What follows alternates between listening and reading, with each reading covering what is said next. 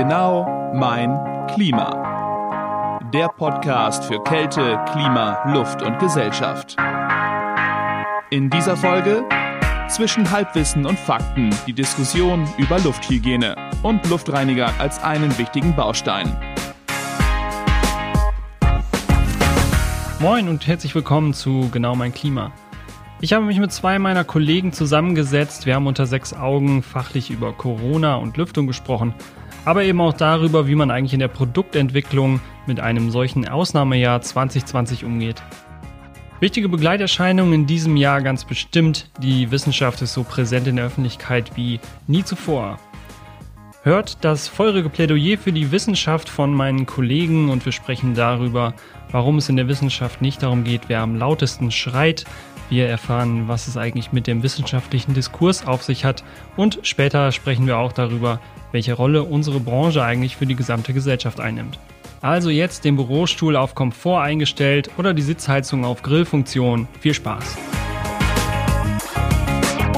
Nee, ihr beiden, schön, dass ihr da seid. Äh, schön, dass wir uns hier zusammengefunden haben in lockerer Runde.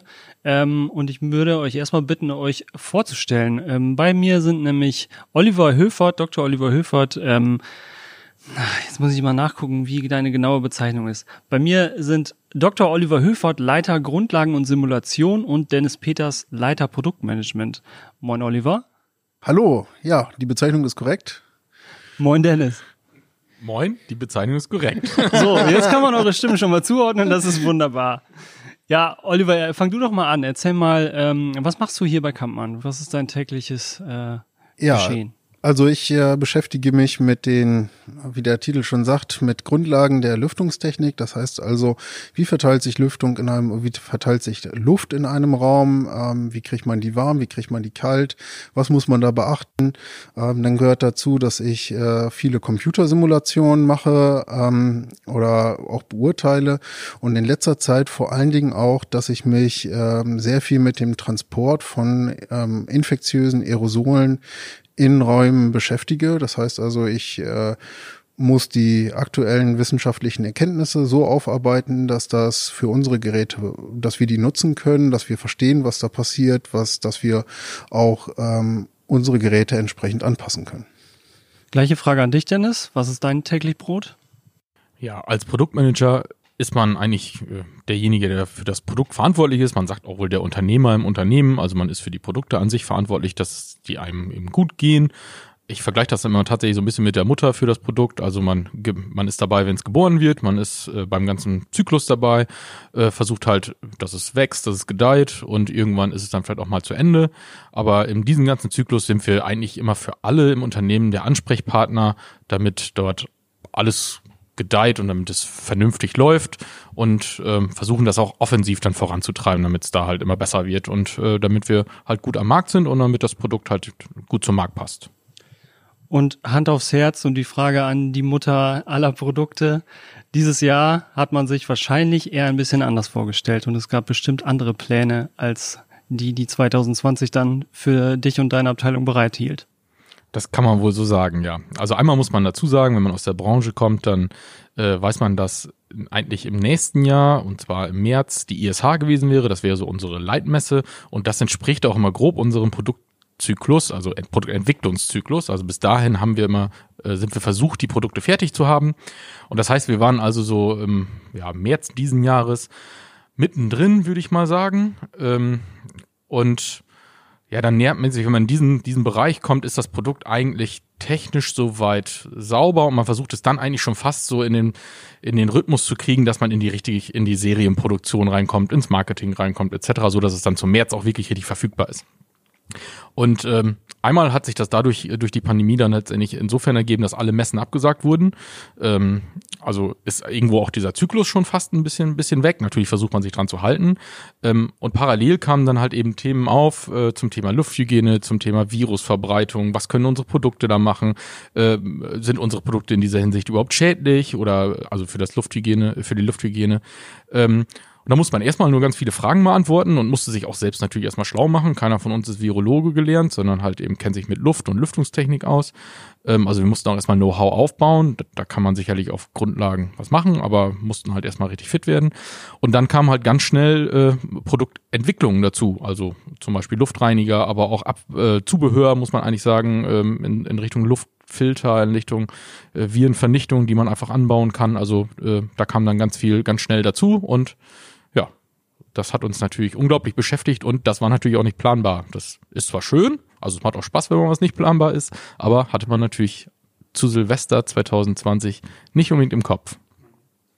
Das ist ja ganz interessant, das hatte ich so jetzt auch nicht auf dem Schirm, dass ihr natürlich erstmal euch mit euren äh, oder mit den bestehenden Produkten befassen müsst, bevor ihr dann wirklich in die Produktion oder die Entwicklung eines Luftreinigers gegangen seid. Das heißt, da kamen erstmal Anfragen von verbauten äh, oder zu verbauten Geräten, wenn ich das richtig verstehe.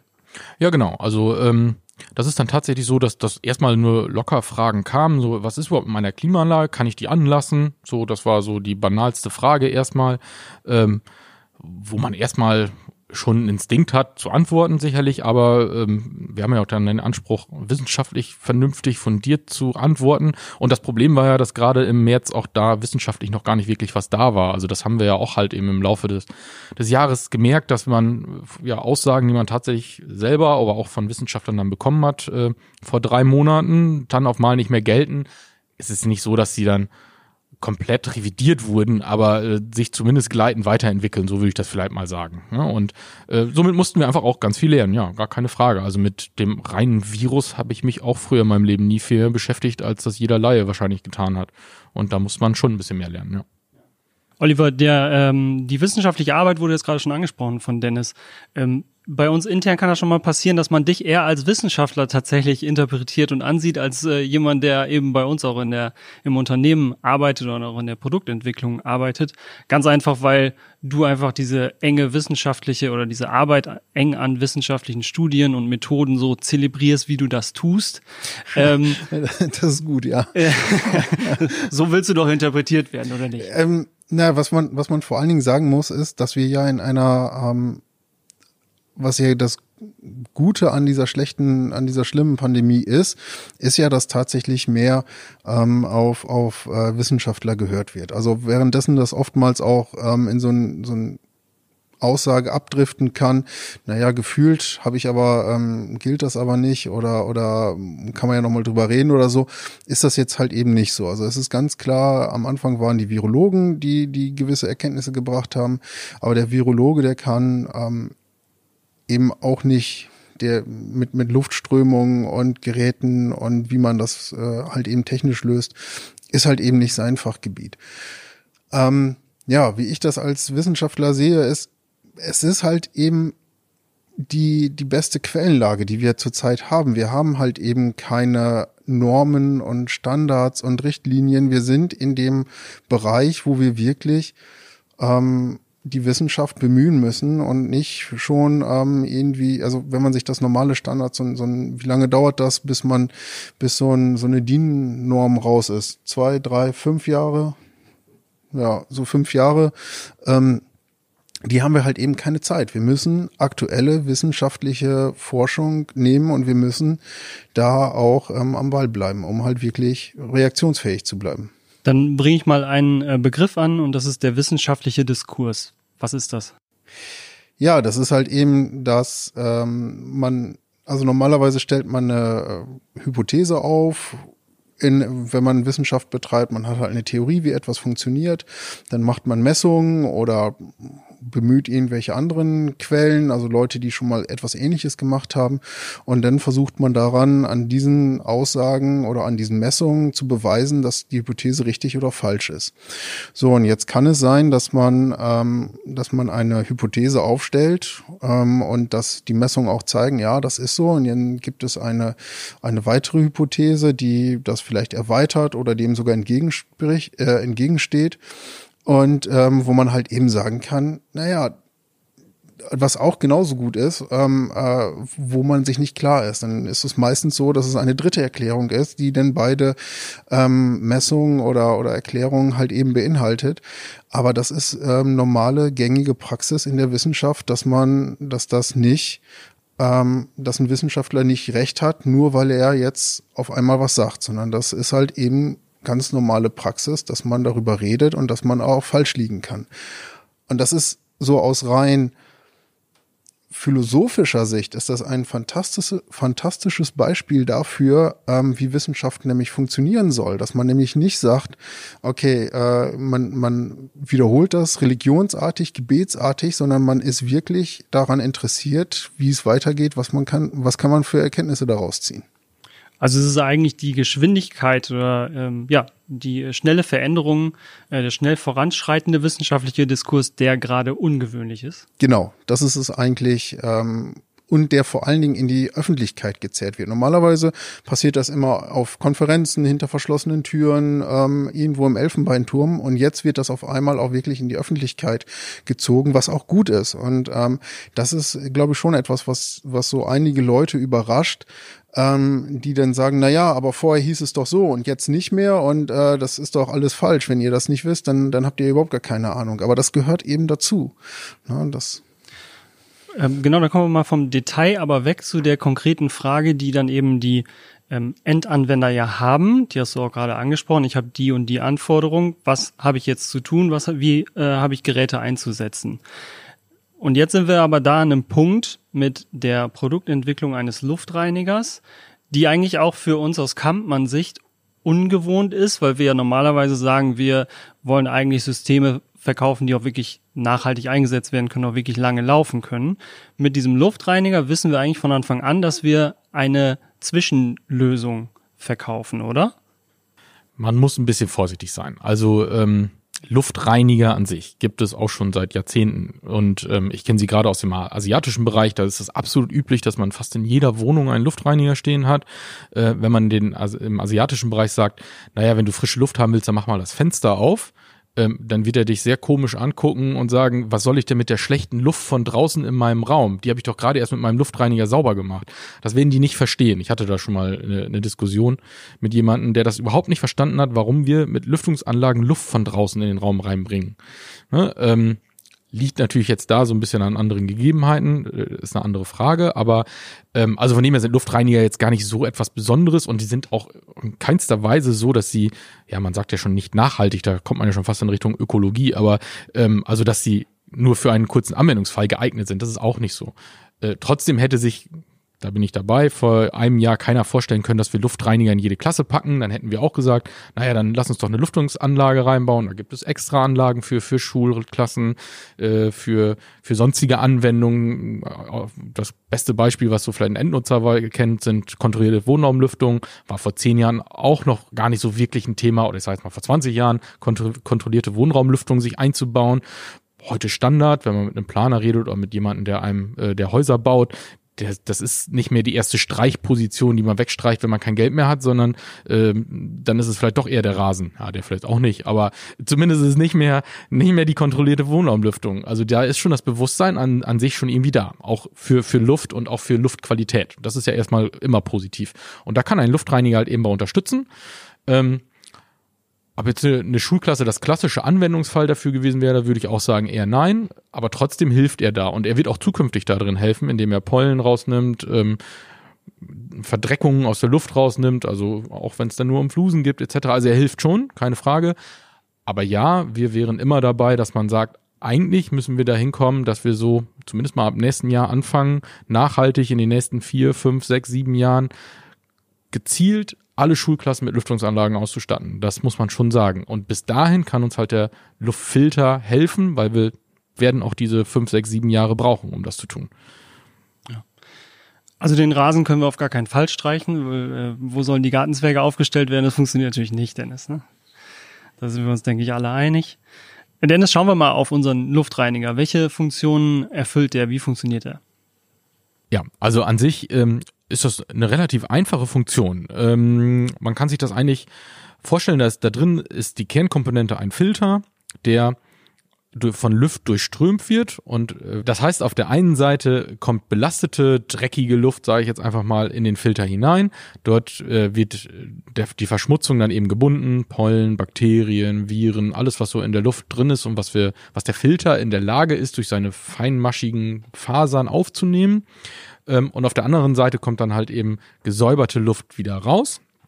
Gesäuberte Luft heißt bei einem sogenannten H14-Filter nach einer DIN EN 1822 kommen am Ende 99,995 Prozent gesäuberte Luft raus.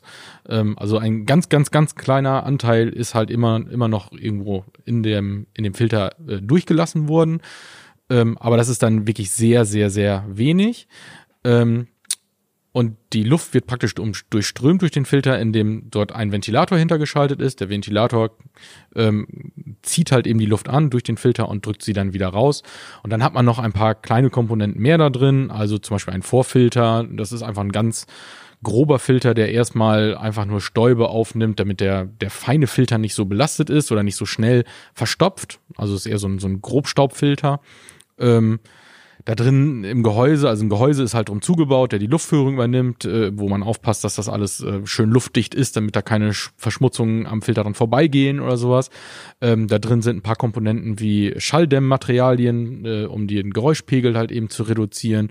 Äh, eine Regelelektronik gehört noch dazu, die, die möglichst einfach dem Nutzer das und intuitiv, intuitiv vor allem auch ermöglicht, das Gerät zu bedienen. Da wird der Filter noch drin überwacht, dass man weiß, ab jetzt ist er halt eben dreckig, ähm, dann muss man ihn tauschen, dann kann man ihn wieder anstarten, äh, wieder starten und dann funktioniert das eigentlich ganz gut. Also an sich eine ganz rudimentäre Art und Weise, Luft zu säubern, einfach ein Filter und ein Ventilator, der eben die Luft darüber herzieht.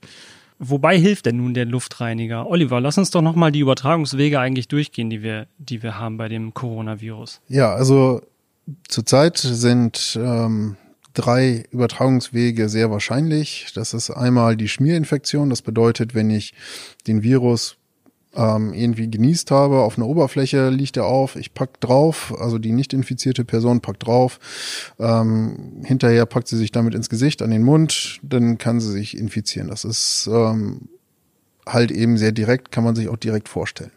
Das nächste ist denn die Tröpfcheninfektion. Das ist halt, wenn, man, wenn ich diese Tropfen im Grunde genommen direkt abkriege. Das heißt also, wenn ich in einem gewissen Umkreis bin oder genau in der Flugrichtung stehe, und das dritte, das sind dann die Aerosole. Also jedes Mal, wenn der Virus irgendwie ähm, zerstäubt wird, also entweder im Rachenraum oder es gibt auch äh, Studien aus China, die halt eben sagen, in der Toilette kann das passieren, einfach durchs Spülen.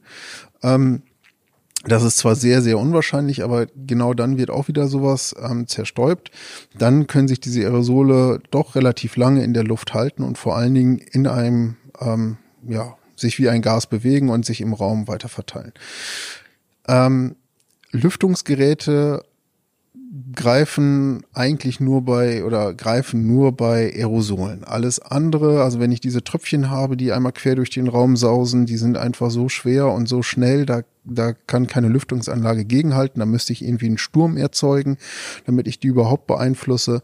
Ähm, also man kann sich das vorstellen, dann bräuchte ich ungefähr so ein, so ein Wetter draußen, wie wenn es Schlagregen gibt. Na, das, das wäre dann so ungefähr in der Größenordnung. Ähm, wenn ich, äh, und auch die Schmierinfektion kann ich natürlich nicht äh, abwehren durch eine Lüftungsanlage. Wenn ich ins Brötchen beiße und mein Nachbar ins gleiche Brötchen beißt, dann haben wir das halt eben verschmiert. So, da, da hilft keine Lüftungsanlage. So, und das ist einfach, das sind die drei Wege, die man so hat.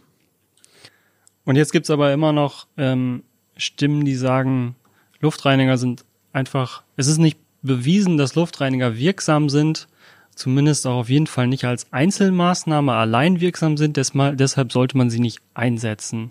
Ähm, da gibt es durchaus Unterschiede in der Landespolitik von einem Bundesland zum, zum anderen, aber solche ähm, Sätze fallen da durchaus. Was sagst du dazu? Naja, also das, das wäre ja so, als wenn ich sagen würde, ähm, ich muss die Maske nicht tragen, weil sie gegen Schmierinfektionen nicht hilft. Also das, das ist ja die eine, eine ähnliche Argumentation wäre das ja. Und davon wissen wir ja, dass das einfach äh, nicht nicht klappt. Also insofern glaube ich, ist das ähm, ist das nicht gewinnbringend. Und ist das nur vorübergehend? Also ich habe noch mal äh, ein paar Daten nachgeguckt und zwar war am 27. Januar ähm, da gab es den ersten bestätigten Covid-Fall in Deutschland. Und am 2. April hat das RKI seine, ja, seine Meinung zu Alltagsmasken geändert, wenn man so will. Ab diesem Datum ungefähr hat, ähm, oder gab es die ersten Meldungen, dass das RKI jetzt auch im Alltag zu Masken rät, obwohl man da vorher auch gesagt hat, also ähm, Schutz bringen sie eigentlich nicht. Da gab es ja auch so einen Diskurs. Mittlerweile ist es ja absoluter Standard und äh, ähm, so angesehen, dass das hilft. Ist das vergleichbar mit der aktuellen Diskussion, die wir jetzt gerade bei Luftreinigern haben? Ich bin mir nicht ganz sicher. Auf der einen Seite ja, auf der anderen Seite ist es so, dass sich ähm, während der Aussagen des RKI hat sich die Informationslage insofern geändert, dass dieser Weg über Aerosole viel wahrscheinlicher wurde als vorher. Das heißt, da ist man hingegangen und hat gesagt, ähm, oder, oder auch durch Tröpfchen wurde auf einmal viel, viel ähm, wahrscheinlicher. Ähm, Vorher ist man wirklich davon ausgegangen, dass es hauptsächlich Schmierinfektionen sind, ähm, vielleicht sogar, dass der Virus alleine in der Luft, also ohne eine, eine umgebende Wasserhülle, was bei einem Aerosol äh, so ist oder bei einem Tröpfchen auch ist, ähm, durch die Luft schwebt. Ähm, wir sind mittlerweile auf einem anderen Kenntnisstand und wir sind ganz klar dort, dass wir sagen, Tröpfchen und Aerosole sind zwei von drei großen, wahrscheinlichen, sehr wahrscheinlichen Wegen, wie das übertragen wird. Und das ist ja auch genau der Unterschied halt eben, ne? Also der, der, da ist die Wissenschaftsmeinung ja wirklich fest, dass es halt eben Aerosole sind, die auch übertragen. Und jetzt reden wir nur noch darüber, ob ein Luftreiniger eine technische Lösung dafür ist. Und also ist es, das ist ja eigentlich klar, weil es geht einfach nur darum, die Konzentration nach unten zu bringen. Und ob ich das jetzt über eine Fensterlüftung mache oder über einen Luftreiniger oder über eine Lüftungsanlage, spielt gar keine Rolle. Letztendlich ist es dann vielleicht eine wirtschaftliche Betrachtung, bin ich bereit, Geld dafür auszugeben. Ähm, bin ich bereit, die negativen Effekte einer Fensterlüftung in Kauf zu nehmen, dass es kalt wird, dass es halt eben von draußen die Geräusche reinkommen, dass ich gar nicht weiß, ob sie effektiv ist, weil ich mache letztendlich nur ein Fenster auf, ob jetzt Luft reinkommt oder nicht reinkommt. Das ist ja noch gar nicht gesagt, bloß weil ich ein Fenster aufmache. Das kennt ja jeder. Mal zieht's durchs ganze Haus an einem Tag, am nächsten Tag hat man das Gefühl, die Luft steht, obwohl man alle Fenster im Haus auf hat. Ne, also das, das, das ist auch von Dingen abhängig, von Physik abhängig, von Thermik abhängig. Ähm, und somit ist das eigentlich jetzt nicht mehr eine wissenschaftliche Frage tatsächlich, ist das eine oder das andere der richtige Weg, sondern eigentlich ja hauptsächlich eine kommerzielle Frage, muss man leider mittlerweile schon fast sagen. Ähm, und was anderes ist es eigentlich nicht mehr. Also da ist jetzt gar nicht mehr die Diskussion und da wird es jetzt auch nicht mehr unglaublich andere Erkenntnisse geben. Es ist nur die Frage, ob man sie akzeptiert oder nicht. Also man sieht ja jetzt noch ähm, noch Bekanntmachungen oder oder Stellungnahmen, die, wenn man ein bisschen hinter die, hinter die Kulissen guckt, ja einfach nur sich darum drehen, ich will das Geld nicht ausgeben. So, also das äh, am Anfang wird behauptet, ähm, Fensterlüftung ist super, weil dadurch reduzieren wir die Aerosolanteile und dann hinten wird dann behauptet, ähm, dass das, äh, dass andere Geräte das nicht können, wo ganz klar ist, dass sie das können. Also das ist und dann auch eben nichts hilft. Das ist halt eben Quatsch. Also dann, dann weiß man ja schon, da geht es jetzt wirklich nur darum, will ich jetzt Geld ausgeben oder nicht. Und das müssen sicherlich andere entscheiden. Da bin ich auch mal froh, dass ich das nicht entscheiden muss. Zum Beispiel zu sagen für, ich weiß nicht, fünf, ich habe mal gelesen, dass wir fünf, sechstausend Schulen oder sowas haben. Stimmt das überhaupt? Ja, auf jeden Fall habe ich mal eben gelesen, 500.000 Schulklassen. Ähm, bin ich auch ganz, ganz froh, dass äh, ich da nicht das Geld für bereitstellen muss oder nicht oder die Entscheidung dafür treffen muss, so muss man sagen. Ähm, das machen dann ja Gott sei Dank Politiker. Und wie gesagt, aber ich glaube gar nicht, dass es da wirklich noch die Diskussion gibt, ob das hilft oder nicht, sondern es ist nur eine reine Frage, dass, äh, ob man das Geld ausgeben will oder nicht. Was man vielleicht auch daran sieht, dass ähm, private ähm, Verbraucher schon diese Geräte viel mehr im Einsatz haben, wo einfach die Entscheidungswege kürzer sind, wo sie selbst entscheiden können, setze ich es ein oder nicht. Genau so ist es. Also wir sehen das ja ähm, an unseren Bestellungen halt vom Luftreiniger, kann ich es ganz gut dran ableiten, ähm, dass alle die, die selbst die Entscheidung, die sich die Budgetfrage selbst beantworten können, dass die welche bestellen. So einfach ist das, kann man das im Moment einfach ableiten. Also jemand, der das haben will und das Budget selbst in der Hand hat und erkannt hat, warum man das braucht, der kauft halt auch einfach ein. So einfach ist das Ganze. Dann bleiben wir nochmal beim Luftreiniger, den wir ja auch an viele Gastronomen und ähm, jetzt muss ich den Begriff genau richtig sagen, körpernahe Dienstleister, das äh, muss man, glaube ich, erklären und dazu sagen, ähm, dass das äh, Friseure sind, aber auch ähm, Studios für Maniküre, ähm, aber ich glaube auch Physiotherapeuten. Ich hoffe, ich äh, sage das jetzt richtig. Ähm, die unseren Luftreiniger auch durchaus gekauft haben und im Einsatz haben und sich jetzt aber trotzdem im Lockdown befinden. Friseure jetzt nicht, aber die restlichen genannten durchaus schon. Wie geht man gedanklich damit um? Haben wir irgendwo eine Verantwortung gegenüber äh, diesen Kunden, die jetzt den Luftreiniger da stehen haben, aber trotzdem sich im Lockdown befinden? Oliver, wie gehst du damit um? Das ist äh, eine gute Frage. Das ist natürlich äh, schwierig. Die Sache ist natürlich, wenn man, wenn man so ein Gerät entwickelt und sich mit der Wirkungsweise beschäftigt und da auch ähm, zu Recht davon überzeugt ist, dass es ja funktioniert und dass äh, man nach bestem Wissen und Gewissen handelt, dann ähm, ist es schon schwer verständlich, dass nicht erst alle technischen Maßnahmen ausgeschöpft werden, bevor man in einen Lockdown geht. Zumal die Ansprüche, die an solche technischen Geräte gestellt werden, ähm, immens sind in der, in der Diskussion, ähm, aber die an die Wirkungsweise eines Lockdowns gestellt werden, dadurch deutlich geringer sind. Also wenn beim Lockdown jetzt das Infektionsgeschehen um, ich sag mal, 70 Prozent abnehmen würde, würde man das als Erfolg sehen, wenn man ein Gerät einbauen würde, was sagt, naja, das Infektionsrisiko wird um 70 Prozent verringert, würde man hingehen und sagen, naja, das funktioniert ja nicht richtig, das sind ja nicht 100 Prozent. Also solche Stimmen gibt es durchaus. Ähm, und das ist natürlich eine ganz, ganz schwierige Sache, weil ähm, das schon ein gewisses Maß an ähm, Misstrauen gegenüber Technik, Forschung, äh, Medizin vor allen Dingen auch ähm, offenbart, was, was vielleicht auch bedenklich ist. Ja, das ist einfach so meine Einstellung dazu. Ähm, eine persönliche Einstellung, die ist nicht unbedingt, äh, also wie gesagt, die Politik an sich. Wir sind ja alle irgendwo, dass wir abstimmen hin und wieder mal und ähm, dass man da auch die Politiker, die sind gewählt. Das heißt, dass man dann auch da ja Einfluss drauf nehmen kann. Nehmen wir mal, Dennis, so eine Metaperspektive an, schauen wir uns mal die Branche allgemein an. Steigen wir mal in einen Corona-konformen Heißluftballon steigen hoch, gucken uns die Branche an. Äh, was sind die Hauptaufgaben dieser gesamten ja, Klima- und Lüftungsbranche, so wie ich sie man denn ähm, in dieser Pandemie jetzt und in den nächsten, ja, wer weiß auch immer, wie lange es noch ähm, geht, aber in den nächsten Monaten und Jahren? Die Hauptaufgaben sind sicherlich erstmal technische Lösungen zu finden, die aber gar nicht so schwer zu finden sind, weil sie eigentlich jetzt ja nicht unserer früheren Arbeit widersprechen. Also wir haben ja immer schon versucht, ähm, ein, ein Komfortklima zu schaffen. Äh, und das bestand noch nie jetzt für uns zumindest nicht darin, dass man nur sagt, der Raum muss warm genug sein und äh, das war's. Sondern es besteht immer daraus, und das sind dann auch so die Sachen, die man liest, die man halt eben an Anforderungen an diese Geräte aktuell halt eben hat. Ähm, es soll leise sein, es, äh, es soll die Temperatur im Raum nicht verändern. In diesem Fall ist beim Luftreiniger oder halt eben, wenn es dann eine aktive Lüftungsanlage ist, den, die Raumtemperatur halten. Es soll nicht ziehen, es soll, ähm, es soll komfortabel sein. So, das sind die ganz normalen Anforderungen. Was jetzt halt dazu kommt, da muss man vielleicht ein bisschen nachschärfen, so würde ich es vielleicht mal sagen, ist, äh, ist der Luftwechsel, also die Menge an Frischluft, die man reinbringt. Die ist tatsächlich auch höher als das, was man bislang so angenommen hat, um in ein Komfortklima zu sitzen, also rein um CO2 abzubefördern.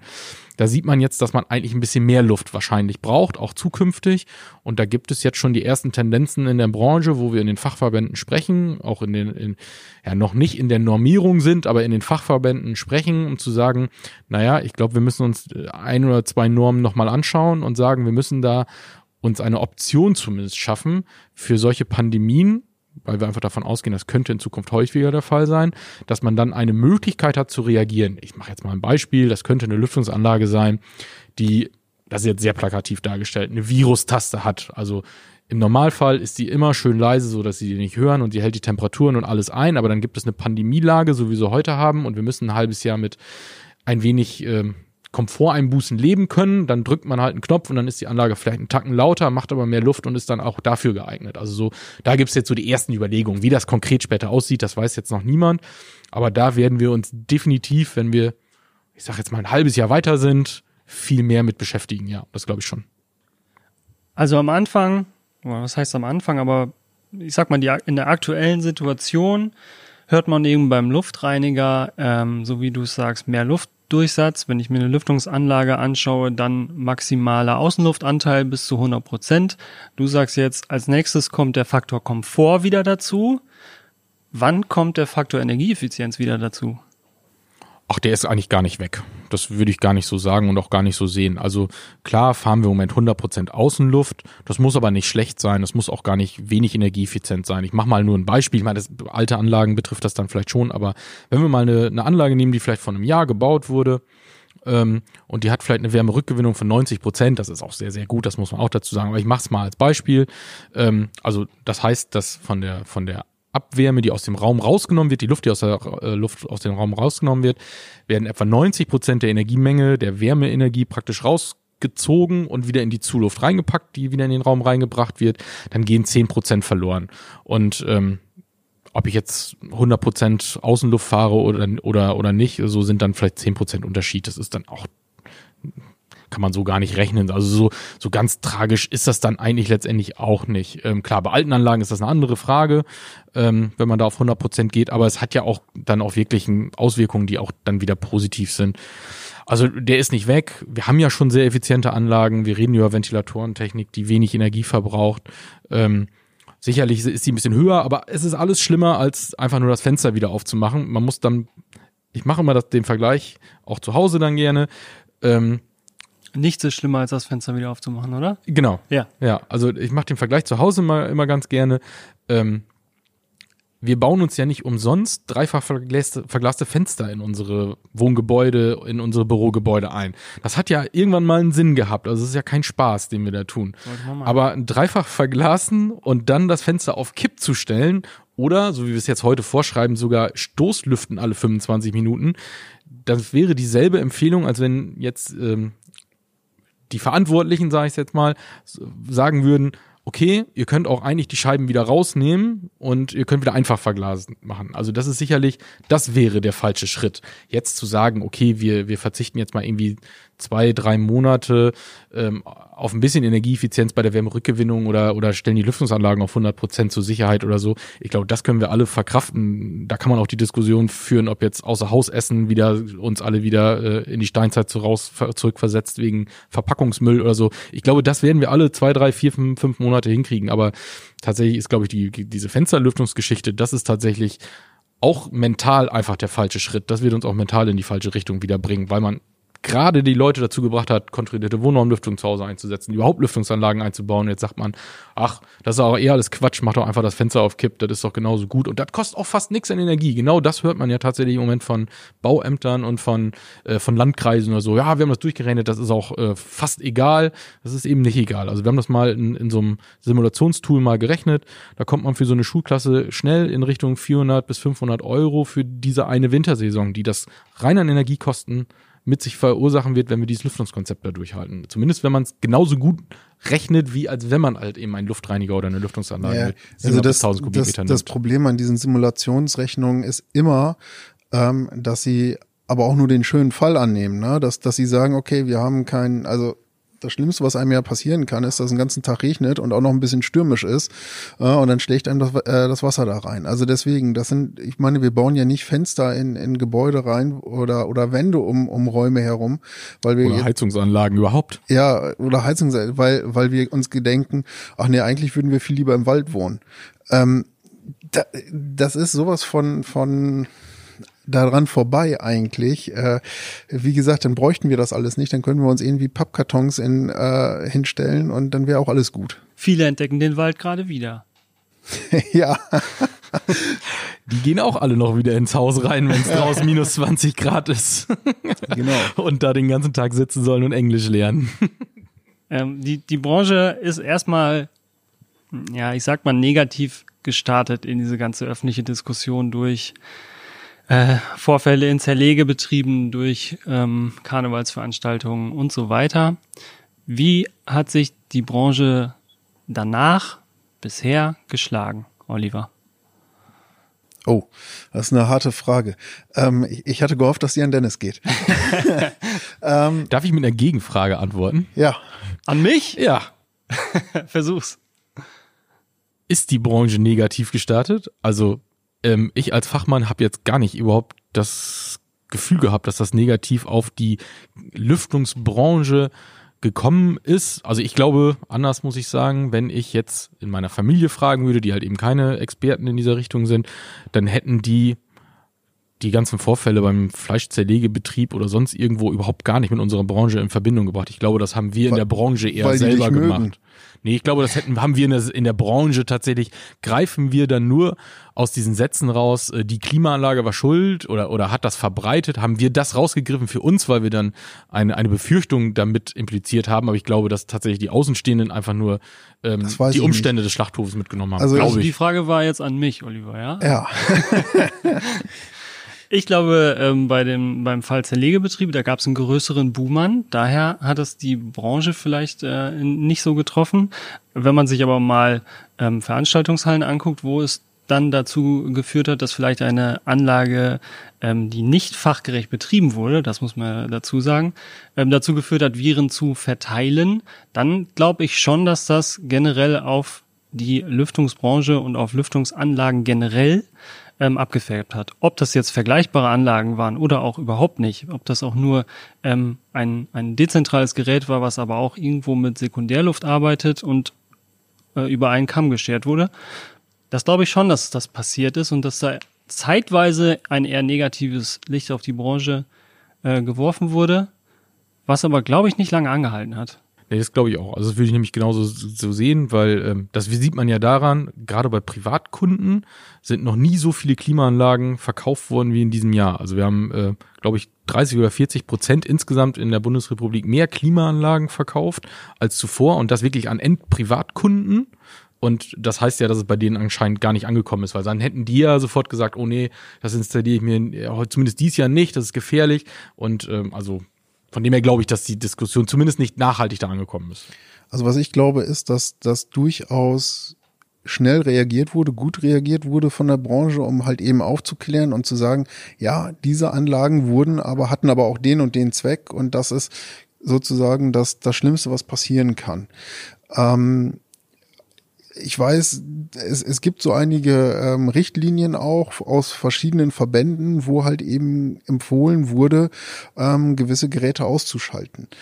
Ähm, ich will das gar nicht hier so breit treten. Ich glaube, das war aber eine Reaktion genau auf diese, auf diese Informationsrauschen, was da am Anfang war, Klimaanlage, Lüftungsanlage, das wurde alles durcheinander geworfen, Umluft, Sekundärluft, alles war irgendwie das gleiche, Hauptsache alles ausschalten.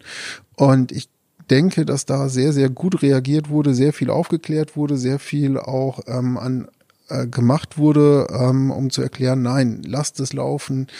Alles ist besser als nichts zu machen. Ja. Also sehr viel Aufklärungsarbeit von der Branche, wenn ich dich richtig verstehe, genau. geleistet wurde. Ja. Und vor allen Dingen auch ähm, sehr viel Aufklärungsarbeit in Bezug auf, es gibt verschiedene Anlagen.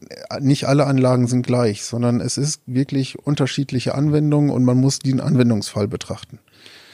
Was machen wir denn jetzt als Branche mit dieser neuen Öffentlichkeit, die wir dann jetzt gewonnen haben? Also auch wenn wir jetzt nicht nur auf das kurzfristige, äh, hoffentlich kurzfristige Thema Corona ähm, sprechen, sondern eben auch auf langfristige Aufgaben wie nachhaltiger Umgang mit Ressourcen unseres Planeten. Wenn uns doch jetzt mehr Leute zuhören, was machen wir mit der Öffentlichkeit, Dennis? Ja, also vielleicht kann man als Beispieldiskussion ja tatsächlich das Thema Schule nochmal aufgreifen, wo man jetzt äh, auf einmal ja dann das Bewusstsein tatsächlich geweckt hat, dass äh, in eine Schulklasse wie nicht anders wie in jedem Besprechungsraum oder in jedem anderen Raum, wo sich ja, 20 bis 30 Personen den ganzen Tag drin aufhalten, dass man sich da tatsächlich auch um Lufthygiene mal Gedanken machen muss. Ähm, das, äh, das Bewusstsein haben wir jetzt ja erstmal erreicht. Das ist jetzt erstmal da. Ich hoffe, dass wir das als Branche insgesamt auch aufgreifen und eben auch nachhaltig dann platzieren können und auch auf uns aufmerksam machen können. Ähm, da kann man mal Schweden rausgreifen. Die haben es vor, glaube ich, zehn Jahren oder so schon umgesetzt und haben in jede Schulklasse eine Lüftungsanlage reingepackt, haben heute ganz andere Probleme, also nicht diese Probleme, so nicht ganz andere Probleme, sondern nicht diese Probleme. Ähm, ja, und ich glaube, dass das erstmal so ein, so, ein, so ein Feld sein kann, was man sich rausgreifen kann, wo man halt eben direkt etwas tun kann, wo man auch, auch gut sein kann. Das Thema Nachhaltigkeit äh, da darf man, glaube ich, nicht verkennen, dass wir tatsächlich da schon sehr gut unterwegs sind. Also eine Lüftungsanlage, eine Klimaanlage, die man heute einbaut, die ist äh, sehr gut reglementiert, die ist, ist sehr gut ähm, gesetzlich erfasst. Also wir haben da wenig Spielraum in die Richtung, dass wir schlechte Anlagen bauen könnten und wollen das natürlich auch gar nicht. Und tatsächlich auch, wenn ich so mal in die Branche gucke, ähm, also gerade wenn ich jetzt mal so auf, auf den deutschen Markt gucke, findet man eigentlich kaum Marktbegleiter, die sich am unteren Ende der Regularien überhaupt anfinden, sondern die meisten versuchen das Maximum rauszuholen, was technisch denn dann auch noch natürlich irgendwo sinnvoll ist und wo man auch noch davon reden kann, das ist auch noch bezahlbar. Aber ähm, so diesen Effekt, weiß ich nicht, 10 Watt darf man noch machen und äh, dann versuchen alle 99,999 und kommen noch so gerade mit da durch mit drei Augen zugekniffen. Den haben wir in, der, in unserer Branche gar nicht, sondern jeder ist dann eher schon, dass er, dass er noch weniger und noch weniger oder halt noch besser, noch besser ist. Ähm, also ich kann das wirklich sagen, jede Klima- und Lüftungsanlage, die man heute von namhaften Herstellern kauft, da, da ist man schon wirklich ja. gut dabei. Man muss auch sagen, dass in den letzten Jahren äh, da extrem viel gemacht wurde im Bereich der Energieeffizienz. Ähm, Gerade der europäische Markt ist da auch weit vorne. Also wenn man sich das anguckt, ähm, was, was in anderen Ländern mit Energieeffizienz an, an Klimaanlagen, Lüftungsanlagen ähm, vorherrscht, da ist man in Europa schon sehr, sehr weit vorne.